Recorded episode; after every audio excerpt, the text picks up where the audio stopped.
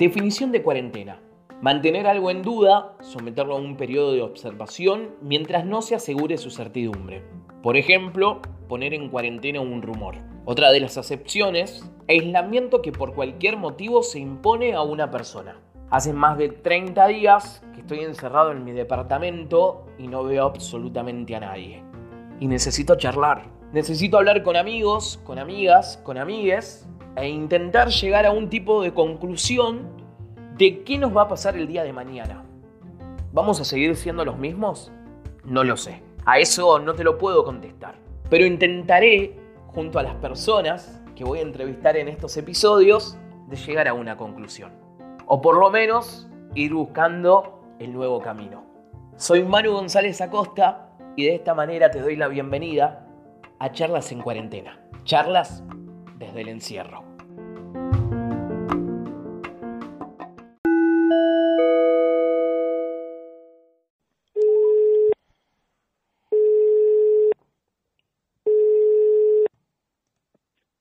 Hola. Hola Armando, Manu te habla, ¿cómo estás? ¿Cómo estás, Manu? ¿Todo bien?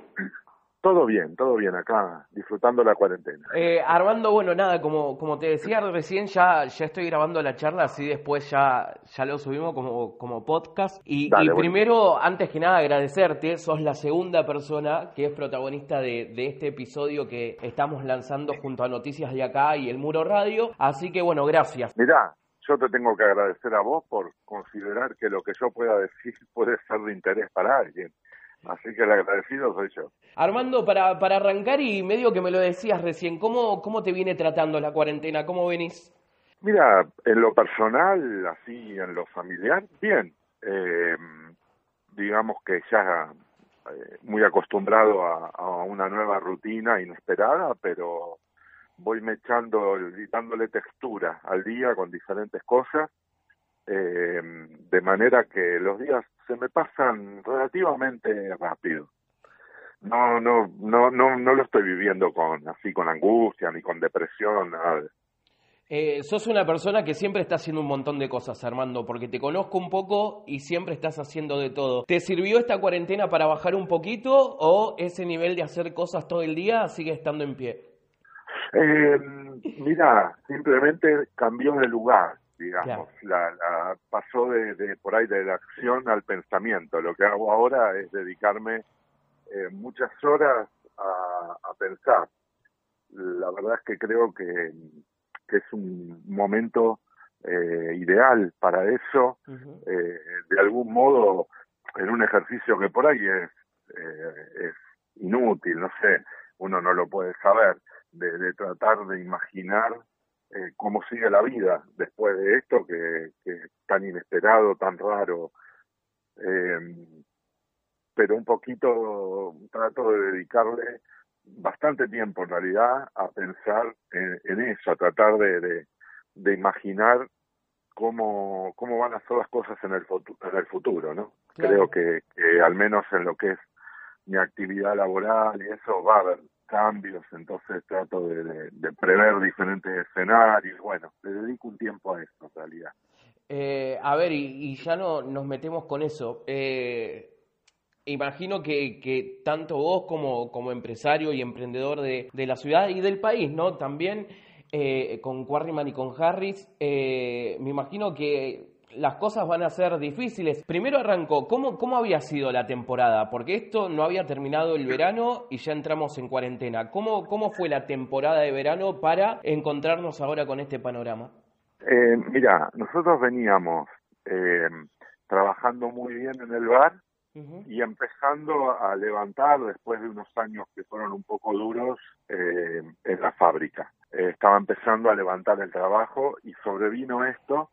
La verdad es que demasiado rápido, no nos dio mucho tiempo a, a tomar medidas, digamos, a tomar previsiones. Fue como eh, un sábado tuvimos una charla con autoridades que más o menos nos dijeron que, que iban a, a tomar algunas medidas y eh, unos días después estábamos completamente cerrados Claro. muy pocos días, te diría, menos de una semana de- después pasamos de existe la posibilidad de que haya que tomar medidas a estar totalmente cerrados. Entonces no tuvimos mucho tiempo de reacción, nos agarró medio de sorpresa y bueno, en fin, eh, hay que cuidar, la salud está por arriba de todo, eh, eso no, no está en discusión, no, no hay, no, también creo que es falsa la dicotomía salud o economía, creo que la salud es, es, todo y que si nosotros descuidáramos el aspecto sanitario, no habría economía que valga, terminaría golpeando igual, así que estamos de acuerdo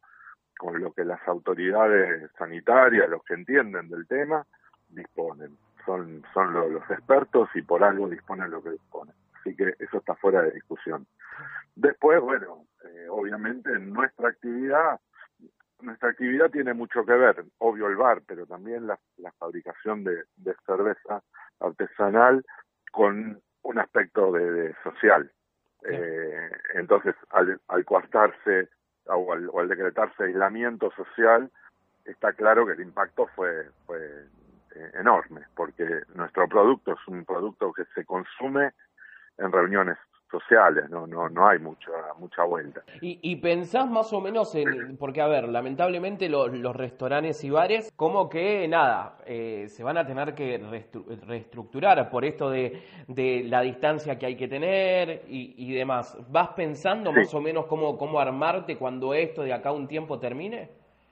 Sí, sí, la verdad es que sí, voy pensando diferentes escenarios de reaperturas graduales.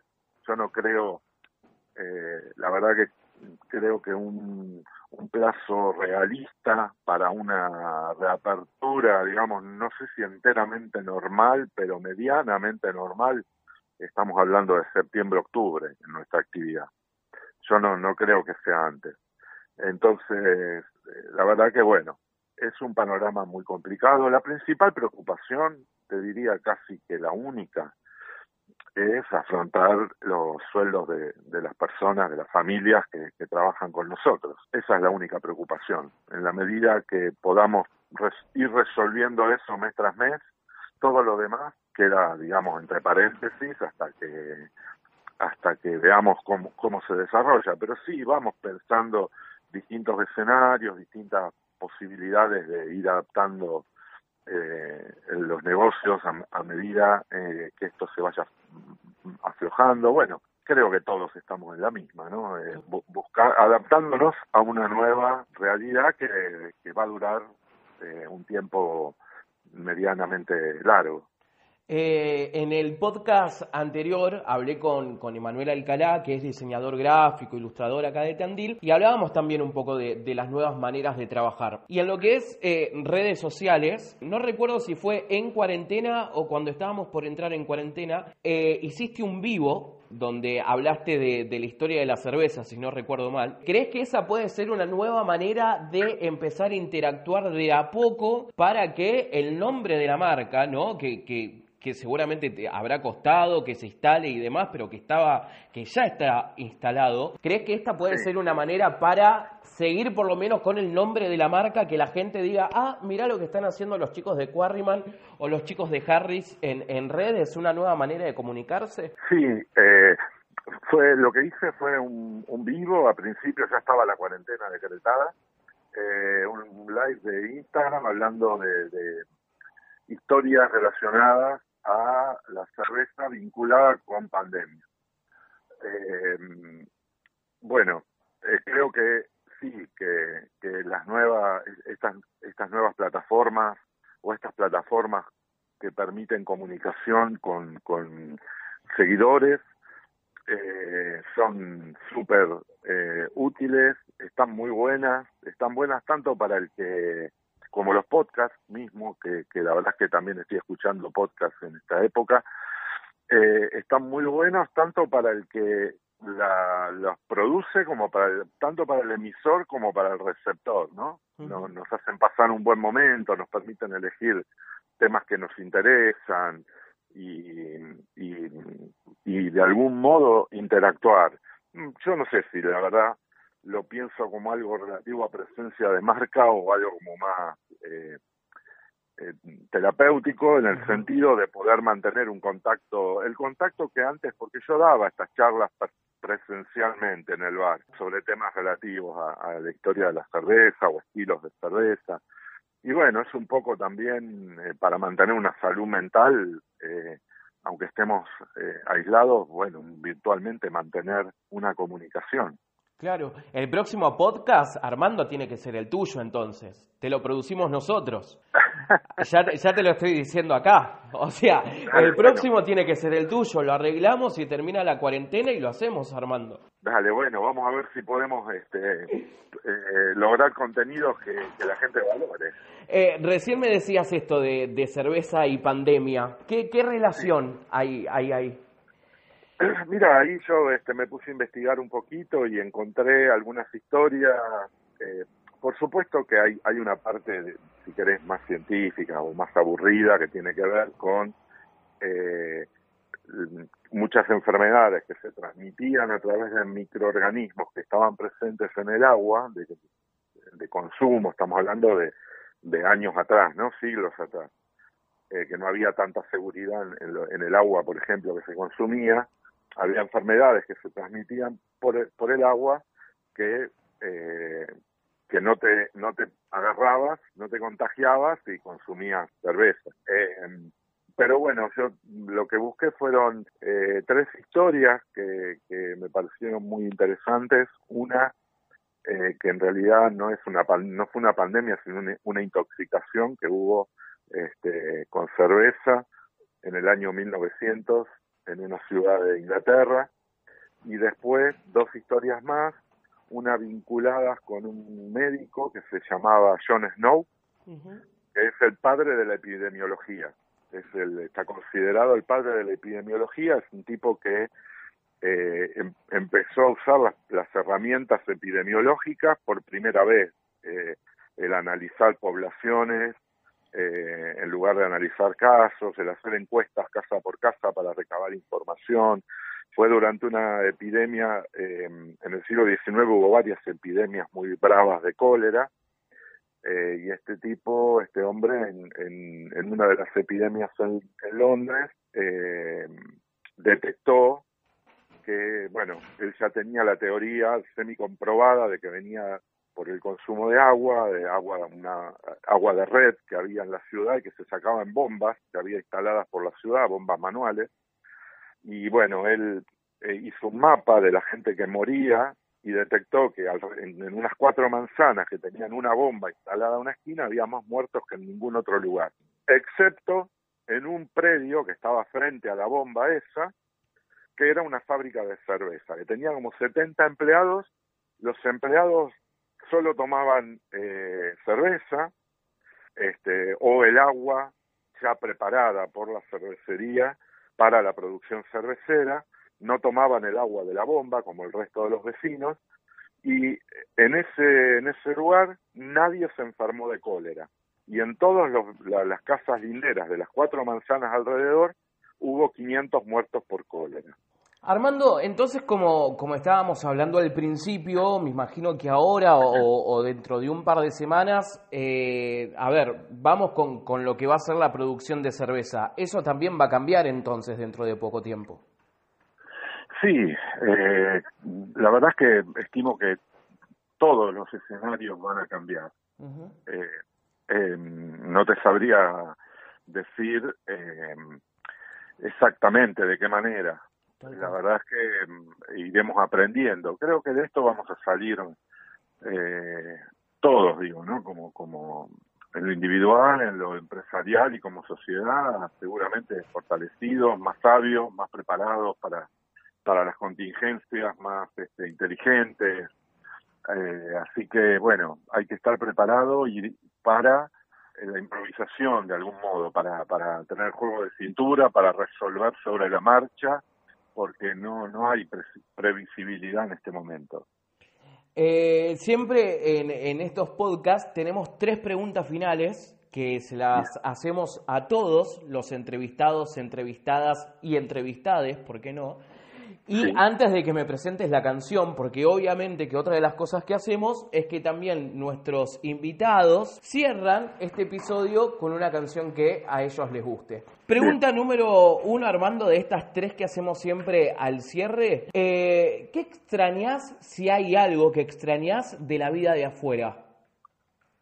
Sí, eh, la reunión con amigos, la, mesa de bar, la charla, eh, la, y la reunión, el asado familiar primero y la reunión con amigos. ¿Tenés un, un día en especial que siempre había reunión con amigos o, era cuando se podía? No, bastante seguido, bastante seguido, pero eh, salía así, no, no había un día fijo, salía ah. espontáneamente. ¿Algo que vas a extrañar de la cuarentena porque, a ver, yo ponele, en la cuarentena, lo conté en el episodio anterior, eh, hacía mucho tiempo que no cocinaba, me puse a cocinar, encima que vivo solo, me puse a cocinar, me puse a leer, que viste que cuando uno está trabajando y demás, nada, no, no se da el tiempo de hacer cosas, entonces en esta cuarentena me di el gustito de eso. ¿Hay algo que, que vas a extrañar de esta cuarentena que decís, uh, después voy a andar a mil de vuelta y no lo voy a poder hacer? Sí, la verdad es que me encariñé con una serie de rutinas. Eh, fuimos, eh, digo fuimos porque eh, no estoy solo encerrado, este, somos un matrimonio. un matrimonio y un perrito. Y fuimos desarrollando este, rutinas, obviamente, no, no premeditadas, se fueron dando en la que, mm, por ejemplo, uno le lee en voz alta, estamos leyendo el libro juntos, alguno lee al otro, eh, y es un lindo momento. Eh, miramos eh, miramos lives y cosas que nos interesan. Este, no, no miramos televisión, pero sí este, eh, cosas que nos interesan de música, seguimos este, bueno, eh, personas que, que nos interesa escuchar hablar y hoy en día, como todo el mundo está manifestándose por esas plataformas, bueno, hay de algún modo hay un acercamiento con esas figuras que a lo mejor están en otro país y no las podés escuchar nunca. Tal cual. Eh, todas esas rutinas las voy a extrañar. Estamos eh, todos los días, eh, como no podemos hacer cerveza, estamos dedicados a, eh, estoy aprendiendo a, a, no te voy a decir que aprendiendo costura porque sería demasiado, pero colaboro, estamos haciendo unas batas para donar al sistema de salud, así que estamos, eh, Laura cose, yo corto, prolijo, hago lo, lo que lo que puedo y estamos haciendo ahí unas batas que vamos a donar al sistema de salud y es un momento también, eh, viste, son pequeñas rutinas que, que se van desarrollando y que las terminás disfrutando. Eh, hace, hace unos días vi una entrevista a Ricardo Darín donde Darín decía que nada, seguramente ahora después se va a venir una tanda de películas que traten de la cuarentena. ¿Puede pasar lo mismo con la edición de la cerveza? ¿Una edición cuarentena? eh, podría ser, habría que pensar. Con, la verdad es que, mira, te digo una cosa honestamente. Cuando termine la cuarentena creo que la vamos a querer olvidar. Tal cual. Porque vamos a estar medio todo bien, pero todo lo que todo lo que es en exceso termina fastidiando, ¿viste? Es verdad. Y, y vamos a necesitar dejarla atrás un poco. Así que si hay una edición, tal vez sea la chau cuarentena, digamos. Tal cual. Y no vuelvas más, por lo menos por un tiempo. Eh, y la última, la última, Armando, eh, si tenés pensado qué hacer el día que digan, bueno muchachos, listo, se terminó la cuarentena, así no es que vamos a ir todos rápido a un montón de lugares, pero ¿quién te dice una juntada con amigos, eh, una juntada con la FLIA? ¿Qué es lo primero que te gustaría hacer cuando termine la cuarentena? Lo primero, bueno, me, me excluiste la juntada con familia y con, y con amigos, ¿no? Este, pero sacando eso, que obviamente es lo que uno ya se viene prometiendo por todos lados, me gustaría ir a la cancha. Ajá. Ir a la cancha a ver a mi equipo favorito, que siempre es un plan que me gusta mucho. ¿Qué, ¿Quién es ese equipo? Estudiantes de La Plata. Mira, mira, pincha. Viene ahí. Sí, todo, todo disfruto mucho de, la ciudad, viste, de La Plata, todo, todo el viaje, todo. es una ceremonia que, que hago desde que era chico, que me llevaba mi padre y, me, encanta todo ese ritual de cancha. Así que me voy a quedar con eso. Perfecto. Armando, y, ahora sí, antes obviamente agradecerte por, por ser el segundo invitado, invitado de estos episodios de charla de cuarentena.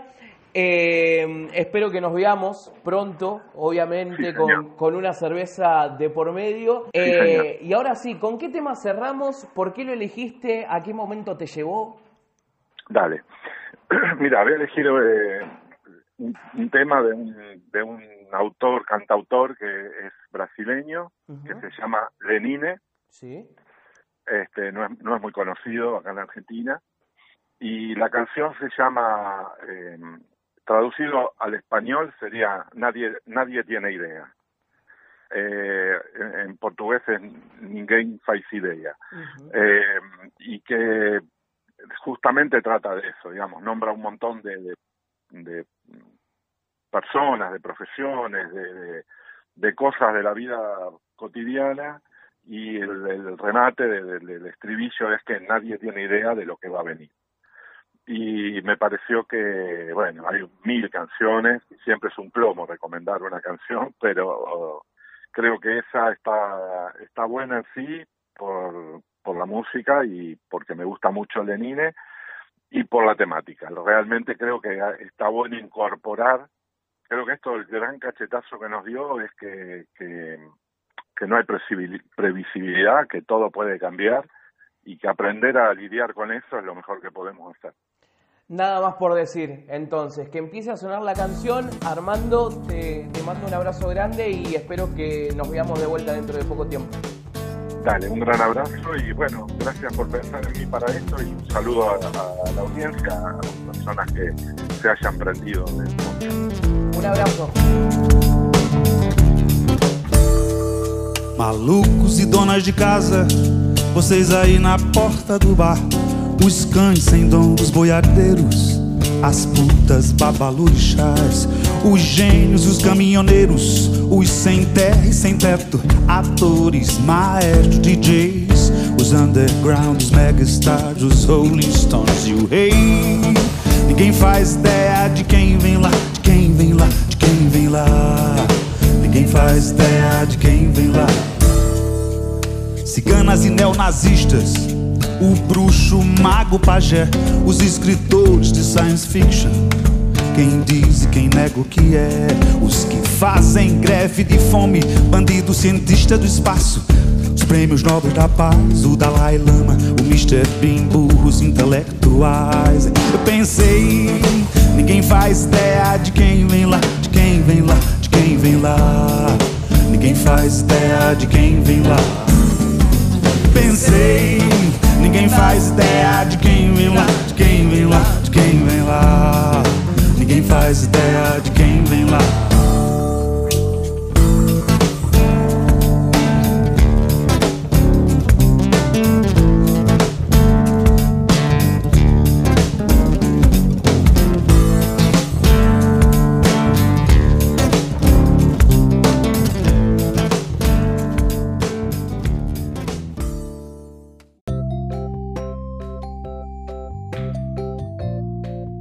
Y de esta manera terminó la dosis de contacto humano del día. Seguiremos encerrados, seguiré encerrado, seguiré quedándome en casa, extrañando a mis amigos, extrañando a mi familia, extrañando a mi pareja, pero bueno, es lo que hay que hacer.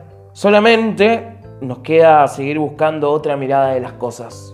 Seguir preguntándonos qué es lo que va a pasar mañana, porque las cosas ya no son las mismas. Ahora sí que todo cambió.